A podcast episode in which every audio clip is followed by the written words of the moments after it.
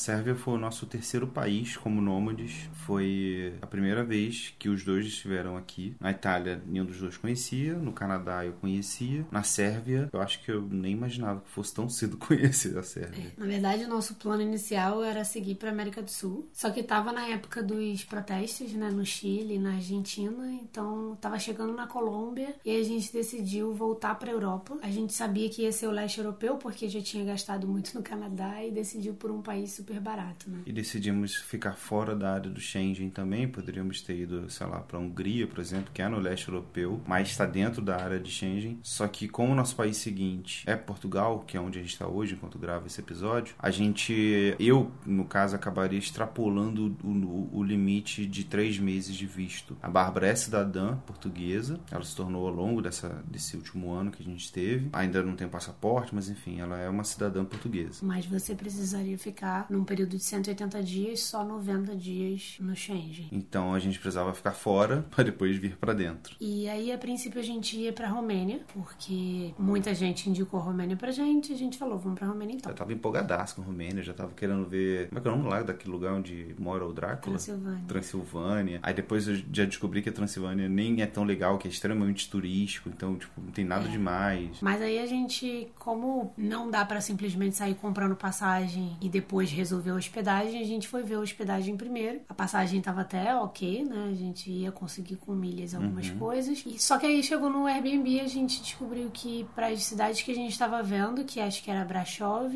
e Bucareste, não tinha tanta oferta para a época que a gente estava vendo. Então a gente começou a procurar outros lugares onde tinha mais oferta. A gente chegou a ver Bulgária, a gente viu acho que Ucrânia, mas aí- Geórgia também, a gente é, tinha. Geórgia. Até que o Jefferson veio falar com a gente que ele já tinha ficado em Belgrado num apartamento específico por três meses, se eu não me engano. E ele super indicou a cidade, falou que é incrível. Ele já ficou em Belgrado, na verdade, acho que umas duas vezes, em duas épocas de estações diferentes. Ele né? é Daiane. Ele falou tão bem da cidade, tão bem do apartamento que ele ficou, e tão bem da host do apartamento que ele ficou, que a gente olhou, viu que tava livre nas datas que a gente precisava, e acho que a gente fechou na mesma hora, porque a gente viu também que tava dentro do nosso orçamento, né? Então a gente falou, cara, não vai precisar chorar preço, a localização é excelente, então vamos. Acho que foi o primeiro apartamento que a gente fechou sem negociar o preço. Ele tava uns 20% ou mais abaixo já do nosso orçamento, dentro, né? E a gente não pensou duas vezes. Pra contradizer o, o Lucas Morello, que sempre faz, levanta a bandeira da Romênia pra gente, por que, que a gente não decidiu ir pra lá? Essa questão do, do Airbnb pra gente é um ponto-chave. A gente precisa ter um número relativamente grande de opções de Airbnb dentro do nosso orçamento para que a gente possa de fato comprar passagem. Porque entre você comprar passagem, você fechar as outras coisas de logística e você decidir, né, de fato ir fechar o, o Airbnb, a gente faz isso com uma certa antecedência. De repente, um- o único apartamento que tinha dentro do preço já foi alugado. Como a gente tem um prazo longo, né, no- nos lugares, às vezes de um, um mês ou dois para poder ficar no, no- no mesmo lugar, às vezes se um, um apartamento bom pra caramba, ele é pego por uma semana no meio desse, desse período que a gente vai ficar, já morreu, sabe? Tipo, a gente já não consegue ficar ali, sabe? Por conta de uma semana. Então, essas questões são muito delicadas. E a Romênia, até então, não, não tava aparecendo muitas opções pra gente. Já Belgrado, não só tinha boas opções, como ainda tinha uma, uma indicação do Jefferson da Daiane, que tava dentro do preço, numa ótima localização e todos os benefícios que a gente vai falar aqui. Então, acabou que a gente decidiu pela Sérvia por uma questão de confiança na indicação, por uma questão de preço, para poder ficar fora da área de Schengen. Qual que é o valor da hospedagem? A gente pagou, eu vou falar por mês, tá? Pra poder facilitar, 2.700 reais. E já com as taxas do Airbnb. E lembrando que alugando no Airbnb a gente tem direito à, à internet, não precisa se preocupar com conta de luz tudo mais. Então já vem tudo incluso. 5.400 reais foi o valor que a gente gastou no total ali. E não tivemos mais nenhum gasto adicional porque tinha máquina de lavar, né? Que, por exemplo, teve o primeiro lugar que a gente ficou em Livorno, na Itália, ele não tinha máquina de lavar. Então, pra gente, a gente gastar ficha em euro pra poder lavar na, na lavanderia da esquina. E nesse daqui não, a gente pôde fazer em Belgrado todas as nossas eh, lavagens lá, apesar de não tinha secador, mas a gente deixava secando na sala mesmo e foi tudo tranquilo. Se você nunca usou o Airbnb e não tem cadastro lá, a gente vai deixar linkado aqui na descrição do podcast um link com 179 reais de desconto para sua primeira hospedagem no Airbnb. É só se cadastrar por esse link. E para quem quiser ver o apartamento que a gente ficou também, o link vai estar logo depois desse outro link.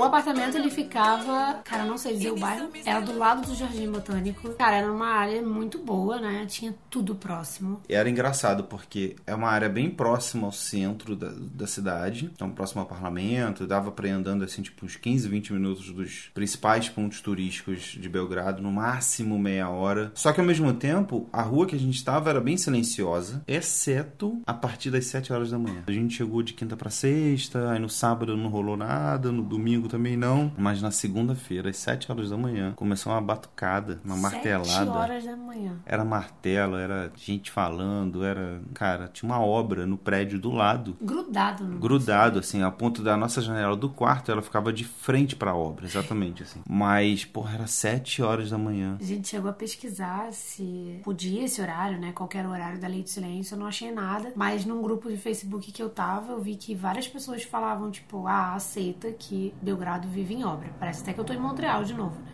É, verdade. Porque a cidade era realmente o tempo inteiro em obra. A gente andava nas calçadas, as calçadas pela metade ainda sendo feitas. É, assim, Belgrado tem toda uma questão histórica que a gente pode falar mais pra frente, mas a obra na cidade, assim, eu acho que eles não respeitam em nada uma lei, tem um mínimo de, de, de respeito aos moradores, sabe? Porque, tipo, domingo também tinha o cara trabalhando, o cara ficava organizando, não tinha a equipe toda de trabalho, mas ficava uns dois ou três ali, tipo, botando latas de tinta de um lado, carregando um saco de cimento e faz barulho. De vez em quando martelava alguma coisa, assim, não, não era uma coisa muito intensa, não ficava batendo martelo o tempo todo, mas tinha obra todos os dias, sabe? Tinha gente trabalhando todos os dias, a partir das sete. No último dia, quando a gente foi entregar o apartamento, que a, que a host veio fazer o, o a checagem, né, e, e despedir, se despedir da gente, ela falou assim, gente, às sete horas não pode, eles deveriam começar depois das oito. E não pode sábado e nem domingo, muito menos domingo, assim, domingo já é bem difícil. Mas vai reclamar com quem, né? É, ela falou que deveria ter ligado pra polícia e tal, mas assim, não sei como é que é, sabe? E ao mesmo tempo, por um outro lado, como a gente tá estimulando esse hábito de poder acordar cedo, a gente meio que era forçado a isso. Só que também com o tempo eu fui me acostumando com a obra. Então, às vezes no sábado, sei lá, se a gente saía sexta-feira à noite, eu no sábado,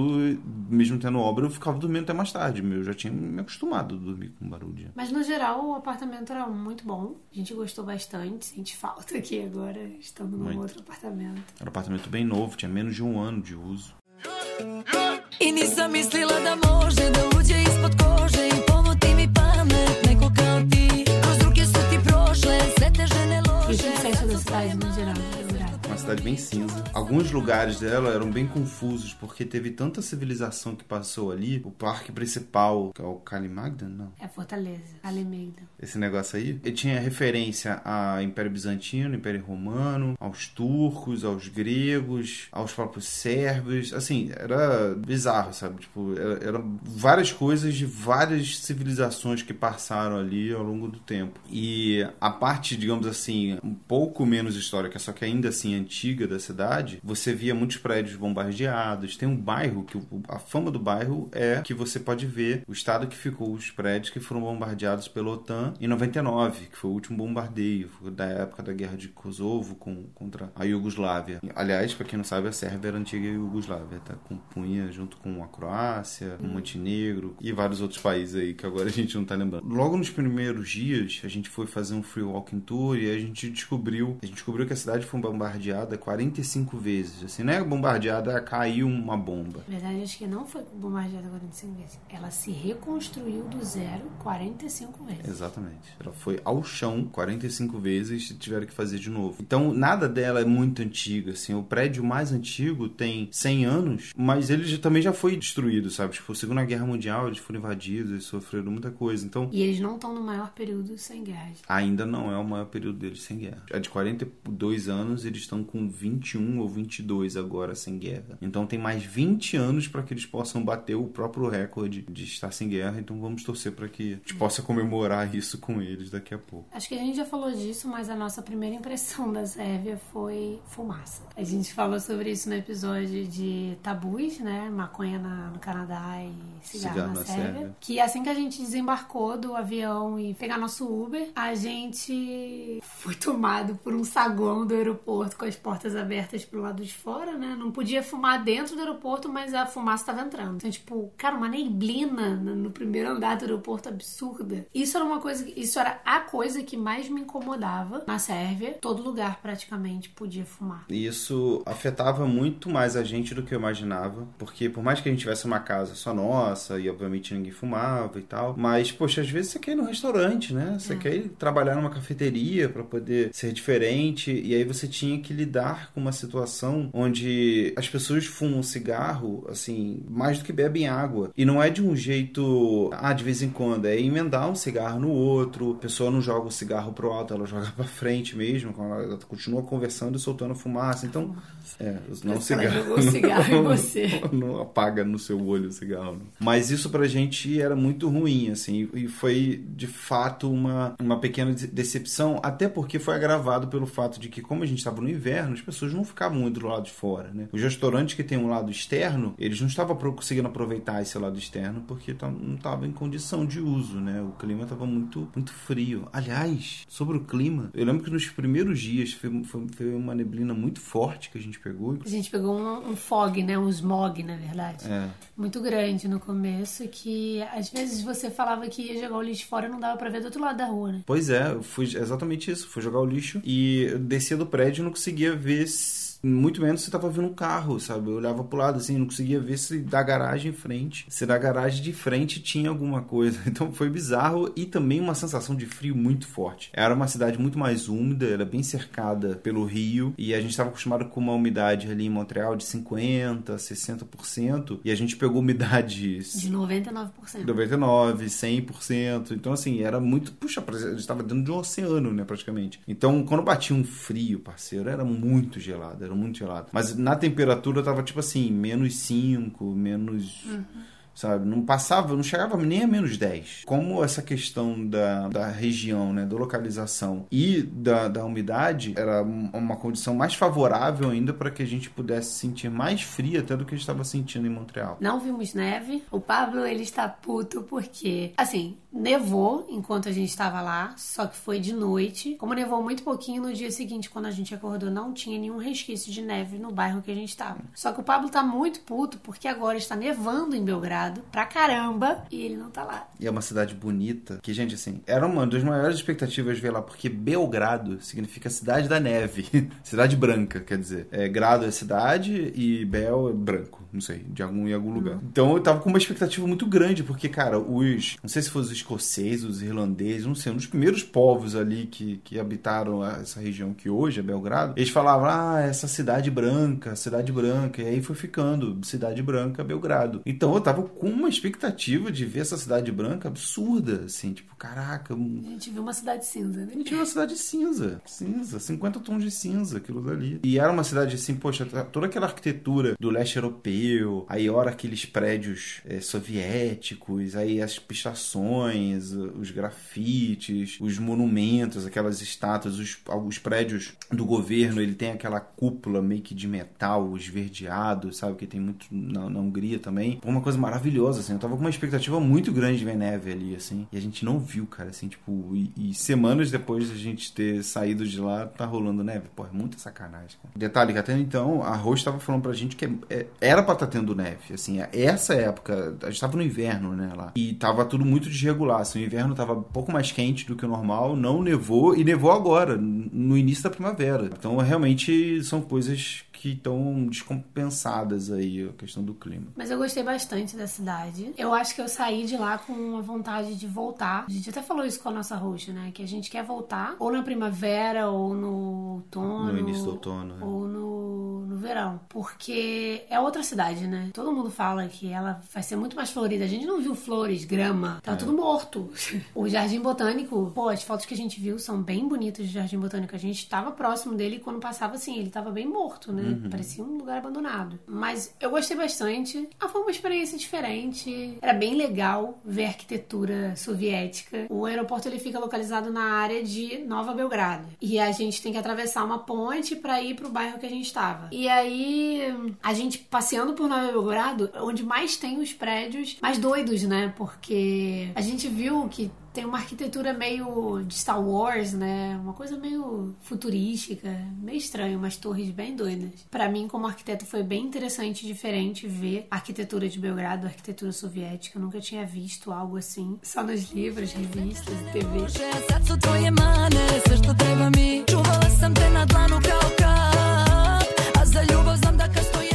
E as pessoas.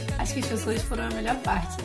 É, a gente teve um contato é, mais limitado porque a gente não estava dividindo um apartamento, como a gente dividiu em Montreal nos últimos quatro meses, lá no Canadá. Mas era muito mais fácil fazer amizade na rua, naturalmente. Os garçons também. Os, alguns garçons mais velhos, de, de restaurantes pouco mais, digamos assim, locais, eles tratam você com uma certa distância. Pode até parecer que é uma grosseria, mas não era. Eles são mais diretos mesmo e não, não se incomodam. Mas a gente teve algumas situações, como até mesmo o primeiro restaurante que a gente que foi o Amba, que a garçonete ficou fazendo muita piada com a gente. Tipo assim, eu, eu perguntava se tinha alguma coisa, ela falou, não, não tem. A gente teve um contato, no geral, bem positivo. A gente falou no episódio também, um outro episódio que a gente falou sobre Belgrado, é, que a gente falou sobre a questão das línguas, que a gente tinha uma certa frustração por não ter, assim, ter, ter muito pouco conhecimento da, da língua sérvia, de não conseguir conversar com algumas pessoas. Às vezes você tinha, é, eu comentei no- nesse episódio que pessoas mais velhas me atraem muito, eu gosto muito de ouvir, de conversar com pessoas mais velhas, idosos no geral. E, porra, poder conversar com um idoso na Sérvia, assim, pô,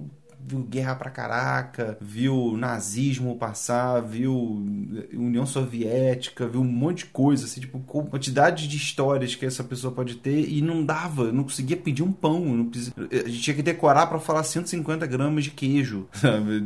Era, era, era tudo muito difícil, assim, mas mesmo assim, com essas limitações, a gente sentiu um esforço deles de se fazer entender, de se fazer eles serem entendidos pela gente e, e tentar estabelecer o mínimo de comunicação. É, mas sempre que a gente falava que era do Brasil, por exemplo, um sorriso no rosto aparecia. É. As pessoas tratavam a gente muito bem, ninguém tratou mal a gente, a não ser no dia que você entrou no mercado Hum. e saiu sem comprar nada. E o que, que fizeram? Cara, esse, esse dia foi, foi foda, porque eu tava procurando alguma coisa de mercado, Granola. assim, granola, né? E aí eu entrei, não achei e eu saí. Só que você saiu pelo lado errado, né? É, na hora que. Porque é um daqueles mercados que tem uma porta né, de entrada e o- a de saída fica depois do caixa. Aí o caixa tava cheio e eu não queria ter que passar pelo caixa. E aí a de entrada, que normalmente não dá pra você sair, mas alguém passou. Aí eu passei em frente segurança, eu não me escondi, eu passei em frente à segurança e saí. E aí o cara foi lá fora me chamar, porque uma mulher, uma- não sei se era gerente, não sei o que, falou pra poder me chamar de volta e olhar minha sacola. Eu tinha passado no outro mercado pra comprar algumas coisas, tinha faltado essa granola que eu tava procurando ali. Cara, assim, fiquei muito, muito pé da vida, sabe? Porque não tinha a menor necessidade dela fazer isso. Abrir a bolsa de mercado pra poder olhar o que, que tinha dentro. Sorte que eu sempre ando com a nota fiscal e tal. Tipo assim, eu fiquei com muita vergonha. Eu fiquei pensando assim, cara, será que eh, foi alguma coisa na minha aparência, sabe? Tipo, o meu jeito que eu tava, não sei, que eu tava de boné, que eu tenho barba, sei lá. Eu comecei a ficar, eu fiquei muito triste, assim, fiquei muito triste. Eu não entrei mais nesse mercado. Eu não vou falar o nome dele aqui, também não tem necessidade, mas eu não entrei mais. Eu falei com a Bárbara, nenhuma outra unidade dele eu vou entrar e só vou na- nos outros que a gente conhece. Como o mercado lá é barato também, não tinha necessidade de a gente ficar forçando a barra nesse daí, exceto pelo fato de que ele era 24 horas. Em caso de necessidade, teria que ser ele mesmo. Fora isso, não tivemos nenhum problema. Nenhum. Amamos o povo. O povo é muito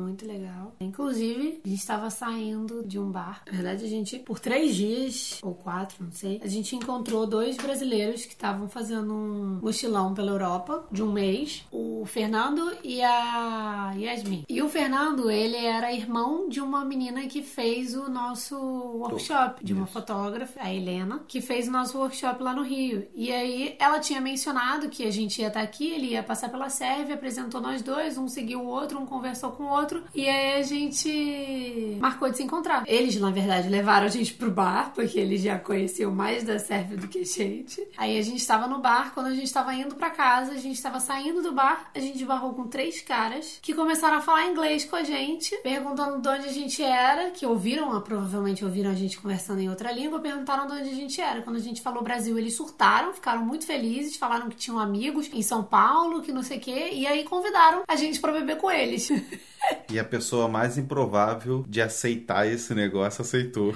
Não, ninguém na roda tava falando, tipo, vamos? Não, ninguém, todo mundo. Aí eu falei, cara, eu vou ser a chata que vou dizer não, porque eu achava que. Eu tinha plena certeza que o Pablo queria continuar bebendo, porque, né, cerveja aí, pô, ele não vai dizer não. E nem tava tão tarde assim ainda, acho que era 10 horas. É. Eu falei, cara, provavelmente o Pablo deve estar querendo muito, mas ele tá pensando, ah, a Bárbara quer ir pra casa. Eu vou falar que sim, então, e se ninguém, que, se alguém quiser me contradizer, fale. Todo mundo ficou me olhando assim com a cara, eu falei, vambora. Aí a gente foi. No meio do caminho, né, começaram a achar que a gente ia ser estuprado, roubado, mas aos poucos a gente foi conversando com eles, até que eles levaram a gente pra um beco.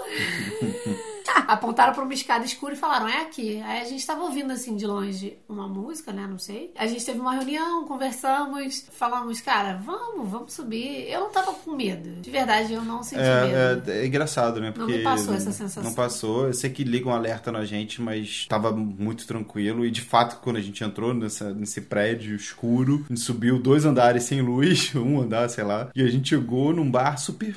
como se fosse um apartamento, sabe? Assim, era uma coisa muito pequena, muito apertada, mas super local. Foi, acabou que foi a experiência mais nômade like a louco que a gente teve. Exatamente. Foi a experiência mais like a louco que a gente teve. Foi bem legal. O, o dono do bar era o barman e ele ficava em pé ali a noite inteira. Até. 7 horas da manhã, segundo eles. É. Só tinha gente no bar e mais duas pessoas, que depois foram embora e só sobrou a gente e eles. A gente ficou conversando, cara, assim, eu acho que a gente chegou a 10 e meia, sei lá. Eu não vi a hora passar e a gente saiu 4 e meia da manhã do bar. É, a gente ficou umas seis horas conversando com eles só sobre cultura sérvia, as diferenças com, com o Brasil, mas na verdade a gente focou muito neles, né? A gente queria muito ouvir eles e foi legal porque eles estavam muito dispostos a explicar muita coisa. Resumindo a nossa percepção do povo ali em Belgrado, né? Das pessoas, da amostragem que a gente conheceu, é um povo que não quer saber de guerra, assim, eles não querem treta com ninguém, sabe? Tipo, é, igual aquele verso lá do, do Charlie Brown Jr. lá, o, o, o sérvio quando tá em paz não quer guerra com ninguém. e eles, eles falam que vários traumas que eles passaram pela questão dos bombardeios lá dos prédios que a gente viu, eles eram crianças quando e ficaram tipo um mês ou dois dentro de um bunker, sem ir pra rua, tipo, No confinados porão, né? Um porão, é, confinados quase como a gente está aqui hoje, sem ir pra rua, só que por uma questão de segurança, né? Um negócio muito maior. Eles não podiam ir no mercado, porque eles não sabiam se o mercado ia, poderia ser bombardeado, porque nesse bombardeio que a OTAN fez, foram bombardeados não só alvos militares, mas alvos civis também, prédios com pessoas, muitas pessoas morreram, sabe? Crianças, mulheres, idosos, homens, tipo, muita gente morreu. Então, assim, cara, são, são realidades muito distintas, né? Eu acho que viajar pra gente, né, essa vida nômade, ela também é sobre isso, é sobre a gente conhecer outras vidas, outras realidades, a gente tentar, obviamente, reconhecer que o nosso mundo ele é muito maior e que cada pessoa ela carrega um outro livro vasto de histórias, sabe, de experiências. Então, essa experiência lá que é louca que a gente teve com, com os meninos no bar secreto foi uma das melhores da minha vida, assim, certamente foi um dos rolês aleatórios, como o Fernando falou, que acabam aleatoriamente mais sensacionais.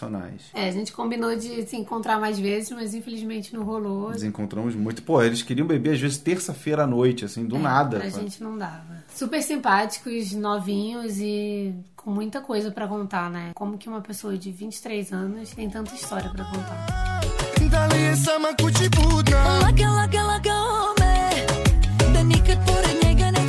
Em relação à a gente ficou completamente encantado com a comida dos Balcãs, que ali a gente entendeu que aquilo ali não é só da Sérvia, é uma gastronomia dos Balcãs no geral. A gente vai falar algumas palavras aqui de, de comidas que, se você um dia puder provar, por favor, não deixe de provar, porque são incríveis. E se você já conhece, desculpa o gatilho que vai te dar.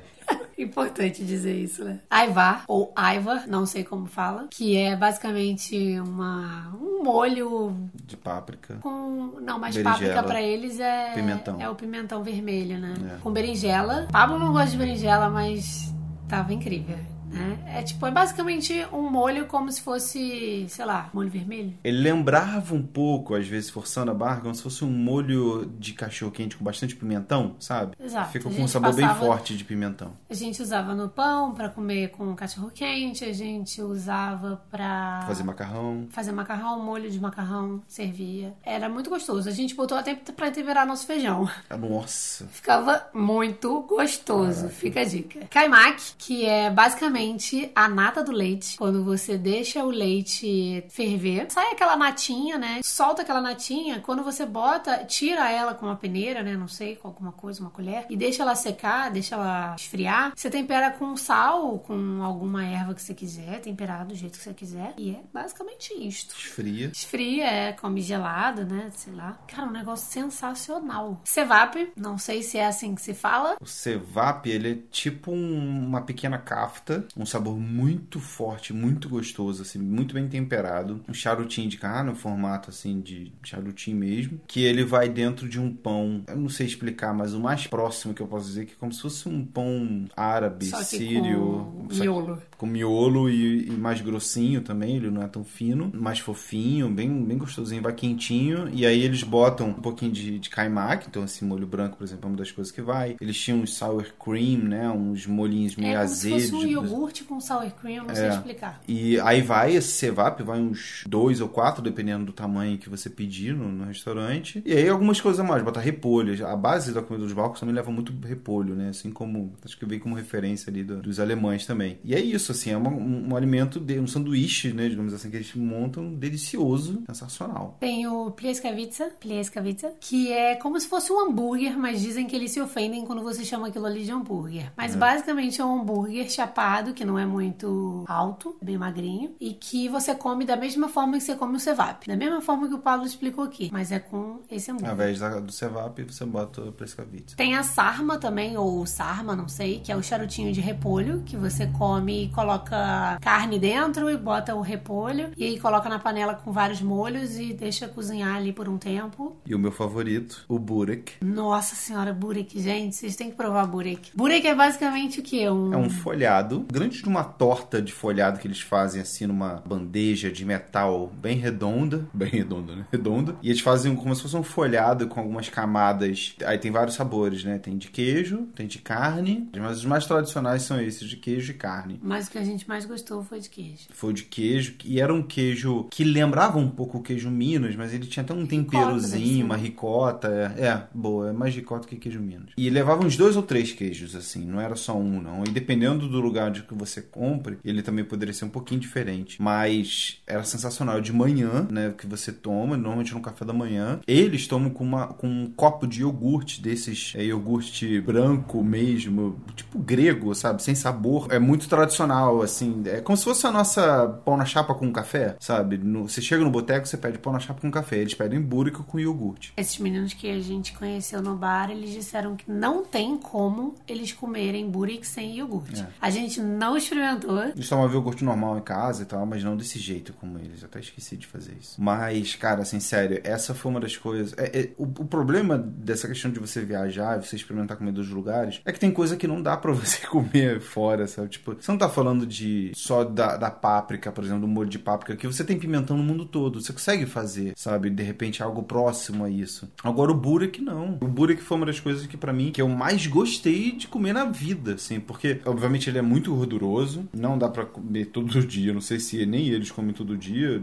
Eu acho que não, porque eles são magros, não, é um povo gordo. Eu lembro que chegava na sexta ou sábado, que tava bem no, no último dia de academia da semana, falava, ah, hoje eu posso comer um burek. Eu saía da academia, antes de ir pra casa, comprava um burek e eu meio que já tinha um horário que ele saía quentinho, sabe? A fornada mais, mais quente. Aí chegava em casa e comia aquele burek, assim, depois de fazer um exercício na academia. Era uma coisa maravilhosa, cara. Foi um dos melhores rituais e que infelizmente ficou pra trás. Você tá querendo dizer que são comidas que você não pode mais comer fora da Sérvia, né? Fora das, é, fora dos balcões, né? Porque também já, já soubemos que, graças a Deus, até na Croácia tem. E tem aráquia também, que não é comida, mas é uma bebida feita à base de ameixa na Sérvia, no caso. Pelo que a gente pesquisou, que a aráquia é uma bebida dos Balcãs, famosa nos Balcãs, só que cada país faz com uma fruta diferente. A base é uma fruta diferente. É um destilado, né? É. Pra deixar claro. Como se fosse uma vodka, não sei, com gosto. É. Uma E- cachaça. É uma cachaça, é. E tem um detalhe que ela é tão presente na cultura que ela tem até um componente religioso. Porque acontece o seguinte: cada família ela tem um santo, digamos assim, que é o santo da família, o padroeiro da família. E aí, no dia desse santo, eles fazem uma, uma cerimônia especial onde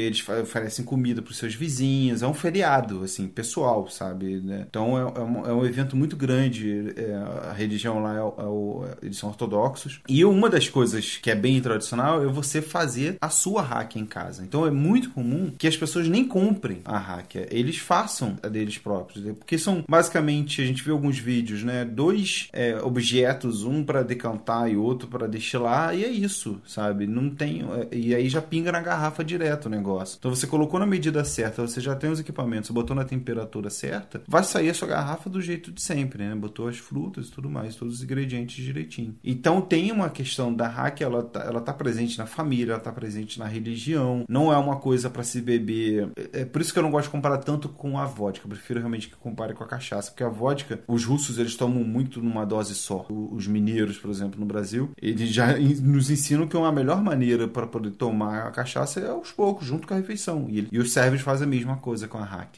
Toma até com cerveja. Toma até com cerveja. Eu passei a fazer isso e a gente saía nos restaurantes, eu pedia uma cerveja, uma ráquia, que era uma dosezinha que custava no restaurante tipo dois, três reais, não era um valor muito alto. E, putz, era maravilhoso, assim, era uma- um negócio alcoólico. Tava frio, então, porra, aquecia, era sensacional. Eu não consegui beber nada, que é muito forte pra mim. Uns 40 e poucos por cento de álcool. Meio que a base da culinária balcã é a carne. E é muita carne que eles consomem. E é muito gorduroso. Muito. A comida de lá que a gente experimentava era muito gordurosa. E aí começou a fazer mal pra gente. A gente se chama de flexitariano porque a gente tenta evitar comprar carne pra casa e só consome fora de casa, por exemplo. Mas tem vezes que a gente, a gente evita, mas come. Então, na Itália, a gente não comprava carne porque era bem cara. No Canadá, a gente não comprava carne porque era bem cara. E na Sérvia, a gente passou a comprar carne no começo porque era muito barata. E gostosa. É, porque o tempero, apesar de ser muito gorduroso, o tempero deles é muito gostoso. Só que começou a fazer mal pra gente. E a gente começou a. Assim, todo dia a gente passava mal. Era dor de barriga, era enjoo, era. Assim, eu sentia gordura bem forte, né? Era um impacto muito grande. Eu acho que, como a gente tá- tinha acostumado o nosso estômago já a não comer tanta carne, passamos até mesmo às vezes à noite a jantar carne, né? Então foi, eram coisas que, que pesavam mais. Acabou que pra gente estourou isso e a gente passou a cortar a carne o máximo e nem comprar mais carne. É, a gente decidiu parar de consumir carne dentro de casa, pelo menos comprar carne. E nos restaurantes a gente começou a não sair tanto, mas das vezes que a gente, das últimas vezes que a gente saiu, a gente resolveu testar opções veganas e vegetarianas que tinham muita indicação, apesar das pessoas comerem muita carne. Tem poucos, mas já tem uma quantidade razoável de restaurantes veganos e vegetarianos na cidade. Então a gente resolveu experimentar e a gente super indica o Mandala. Nossa, mas eu indico fortemente mesmo. Se você tiver um dia em Belgrado e quiser comer uma comidinha gostosa e que não mate nenhum bichinho, vai no Mandala, porque puta que pariu, só falando assim. Que lugar gostoso. Ali você vai provar que dá pra ser vegetariano barra vegano e comer muito bem e se satisfazer. E assim, esse restaurante é comida chique mesmo, sabe? Tipo, comida, comida rabiscada no prato. Mas vem bastante coisa. Vem bastante coisa e a conta deu tipo 80 reais total da Laga, laga, laga,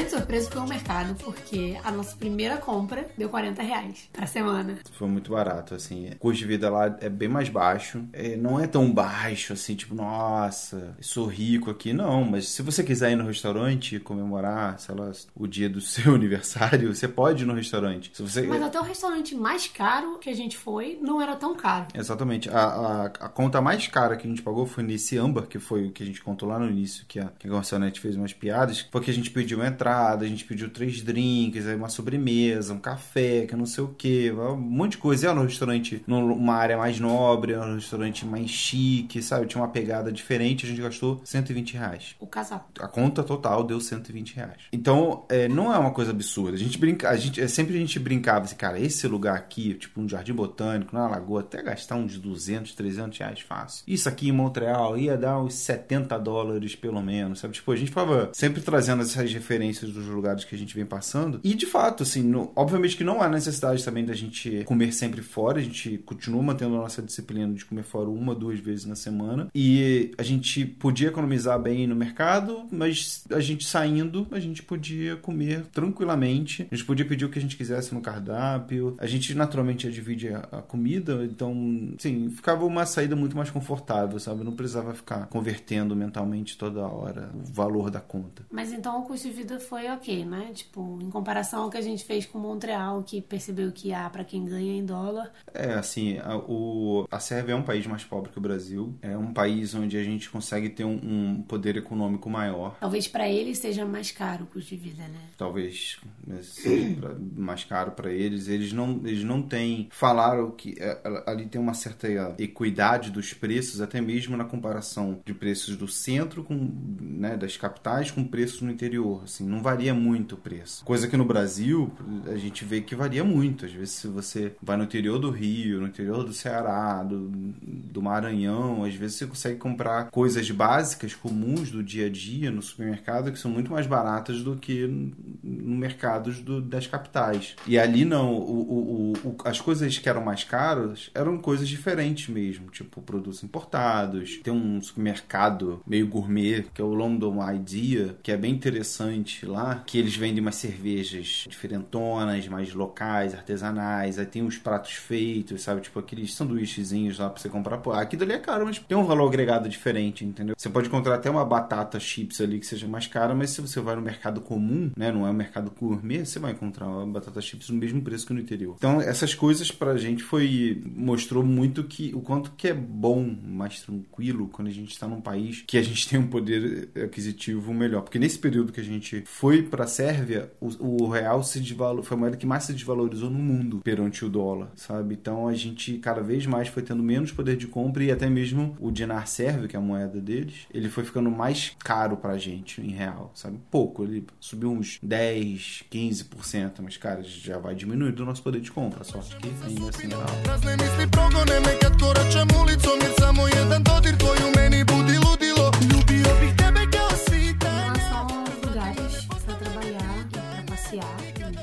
Passear, eu acho que foi bem legal. Pela primeira vez a gente fez um free walking tour. Cara, foi uma experiência bem diferente pra gente, porque a gente nunca tinha feito. E pra quem não conhece, o free walking tour, ele existe em vários lugares. Acho que todos os lugares têm. Você consegue pesquisar simplesmente jogando no Google Free Walking Tour e a cidade que você tá, ou você olha no Couchsurfing e vê se tem algum evento no aplicativo ou no site do Couchsurfing, se tem algum evento organizado por pessoas chamado Free Walking Tour. Basicamente é um é literalmente o Free Walking Tour, né? Uma caminhada, um tour pelo lugar de graça. Só que na verdade é de graça entre aspas, porque se você gostar no final, o, a pessoa que, que foi o seu guia, né, da, da caminhada, do tour, ele te pergunta se você pode contribuir com o que você puder. Geralmente eles têm um código lá, cada, cada país tem o seu código, né? Mas lá na, na Sérvia, o ideal era dar, se você gostou, 10 euros por pessoa. A gente resolveu dar 10 euros pelo casal, 5 euros cada um, porque É euro, né?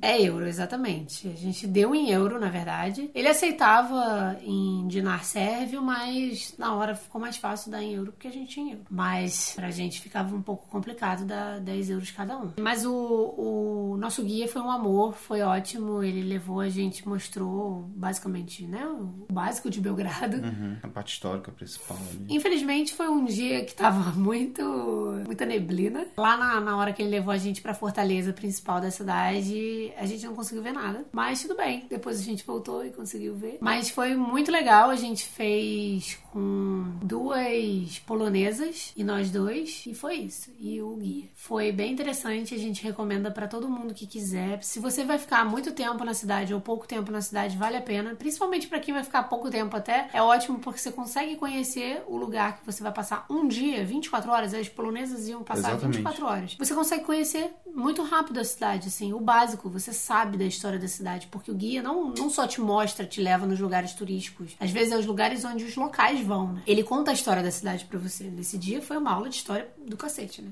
E geralmente os guias são alunos de história, então isso é bem legal. Em relação a lugares pra trabalhar, a gente, cara, a gente foi testando vários, porque Belgrado é famosa por ter muitos cafés e que permitem você trabalhar. Só que o problema é que todos os cafés podem fumar, estavam fechados, porque é fechado no sentido de nenhuma porta aberta, né? Não podia ficar Ambiente fechado. ambientes fechados, porque tava bem frio, e todos os cafés que a gente foi, sem exceção, tinham músicas altas. Por exemplo, eu vou às vezes pra um café editar podcast. Não dava, não conseguia. A internet de alguns era um pouquinho ruinzinha, né? Mas no geral funcionou. O problema, acho que maior foi a música alta, as pessoas falando alto e o cigarro. Então tinham lugares grandes que a gente gostava, assim, era ótimo, mas tinha o problema da música alta. E tinham cafés pequenos que a gente ia que tinha problema maior da, do cigarro. A gente testou alguns, muitos cafés. E o que a gente mais indica pra vocês é o Zaukret, ou Zaukret, não sei como fala. A gente vai deixar aqui o, o nome do café. E foi bem legal, porque o Pablo foi sozinho num dia descobrir esse café. Foi indicação do Matheus de Souza. Esse café podia fumar, mas ele não, é, não tava tão cheio, então as pessoas estavam mais afastadas uma das outras. Ele tinha um, te- um pé direito mais alto, também que facilita bastante, né, a, a concentração de fumaça. A música não estava tão alta, ela estava média, assim, tipo, não dava pra editar, não dava pra poder ficar ouvindo outra coisa. Mas eu lembro que eu fiquei, eu dava até pra ouvir podcast. Eu fiquei ouvindo o meu, assim, os podcasts que eu escuto na hora que eu, que eu podia. E... Ele era cafeteria E bar. durante o dia. E a partir das 7 horas ele virava um happy hour que tinha DJ. E as cervejas não eram caras, assim, tipo. Esse era um outro problema das, das cafeterias. As pessoas falavam muito que era bem barato, mas assim, você tá Não. falando às vezes de, de gastar 40 reais pelo menos. Toda vez que a gente ia numa cafeteria, a conta dava acima de 40 reais. É. É ou 40 reais ou pra cima. E a gente pede, tipo, sei lá, uma cerveja ou um drink, um café, café. e alguma coisa pra comer, pra poder beliscar, sabe? Tipo, um muffin,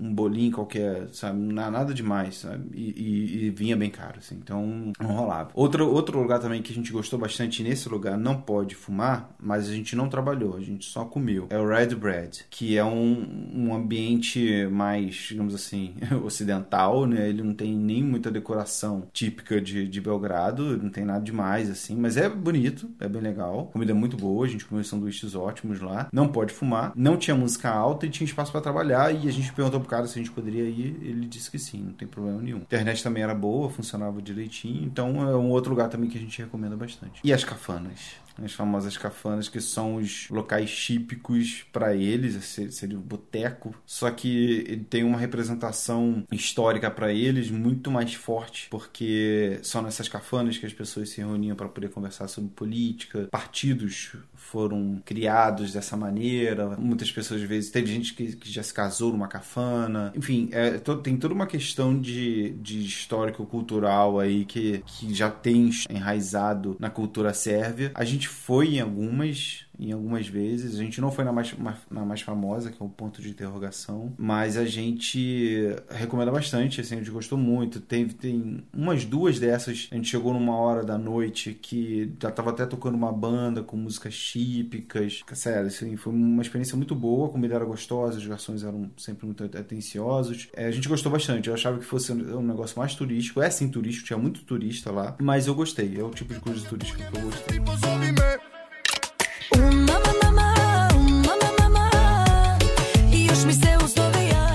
média do gasto na Sérvia ela foi por dia, em dólar, considerando os dois, de 40 dólares. 20 dólares por pessoa por dia. Média, né, gente? Porque tem hora A que gente você. não gastou isso todos os dias. Exatamente. É, tem hora que a gente não, sei lá, já tinha compras no mercado, a gente não saía pra comer e, e nesse dia só, ia- só ficava, obviamente, o valor da diária do Airbnb. E, e- É, isso é pegando todo, tudo que a gente gastou, considerando hospedagem, né, comida, qualquer coisa, tudo que a gente gastou na Sérvia, dividido por dois meses, que foi a quantidade que a gente ficou. No geral, resumindo, eu gostei muito, achei um lugar muito legal pra ficar, muito legal pra morar. Não acho que eu moraria a minha vida inteira Ah, lá. mas eu voltaria algumas vezes. Sim, eu voltaria algumas vezes. Acho que eu fiquei com vontade de experimentar as outras, de conhecer Belgrado nas outras estações do ano. Principalmente no calor, assim, porque a gente sabe que Belgrado não tem praia, mas ele tem um rio onde as pessoas usam de praia. Que a gente nem chegou a ir lá pra conhecer, porque porque era muito longe. Tava Inclusive, frio. a gente nem pegou transporte público. Foi o lugar mais barato que a gente já ficou. Foi um lugar também que a gente descobriu que não precisa de certas coisas. Então, como a gente não pegava transporte público, a gente tinha facilidade para poder chegar nos lugares a pé e não ficava saindo tanto. A gente não fez nenhum passeio, né? Tirando esse free walking tour, a gente não pagou por nenhuma, nenhum museu, a gente não foi em nenhum museu também. Até mesmo gasto com internet pra gente foi reduzido. A gente comprou um chip na primeira semana que custou quantos dólares, mais ou menos? 4, 5 dólares. Pra gente não valeu a pena, porque a gente quase, assim, a internet de casa era muito boa. Como a gente falou, a gente não sa- quase não saía, a gente só precisava da internet na rua na hora de usar o tradutor. Isso era um problema. Só que também a gente não tentava dar um jogo de cintura ali pra não depender tanto disso. Ah, pagar a internet só pra usar tradutor, Exatamente. infelizmente não dá, né? É. Ficamos tentando internet? conversar em inglês quando precisava. A internet deles tinha um, um- um limitador que ela só durava 15 dias. Você usasse ou não. É, se usasse ou não, se ela só ia durar 15 dias. Então, tipo assim, essas coisas que não agregavam em nada pra gente, não traziam nada de novo, era um custo adicional, a gente abandonou isso. E provavelmente os próximos países, a gente, se for pegar a internet, a gente só vai pegar a internet pra um, que a gente percebeu que não tem necessidade dos dois estarem com a internet na rua. E Belgrado foi tão barata que deu espaço até no orçamento pra fazer uma academia. É, exatamente. Então, fica a dica aí, se você puder, quiser conhecer um lugar diferente, que tem muita história pra contar e poder vivenciar algo diferente, poder contar pros seus filhos, netos e etc. E até pra você mesmo. É uma experiência diferente, bem legal, uma história que você conhece que você não aprende na escola. Definitivamente você não aprende a história da Sérvia na escola. A gente tá ensinando muitos amigos nossos sobre a história da Sérvia, é bizarro isso. Pois é. Deixa Belgrado aí no seu mapa, no seu radar, que vale muito a pena. E com certeza vamos voltar para contar uma outra Belgrado em uma outra visão, numa outra época de um ano. Não vejo a hora de poder voltar a Belgrado. Um, pra poder conhecer todas as outras coisas que isso acontece quando o clima tá mais quente. E outro, voltar no inverno de novo pra ver se eu consigo ver ele com neve. É isso. Se vocês tiverem alguma dúvida sobre Belgrado, perguntem pra gente que a gente puder ajudar. A gente vai ajudar. Beijo, gente. Tchau, tchau. Tchau, tchau.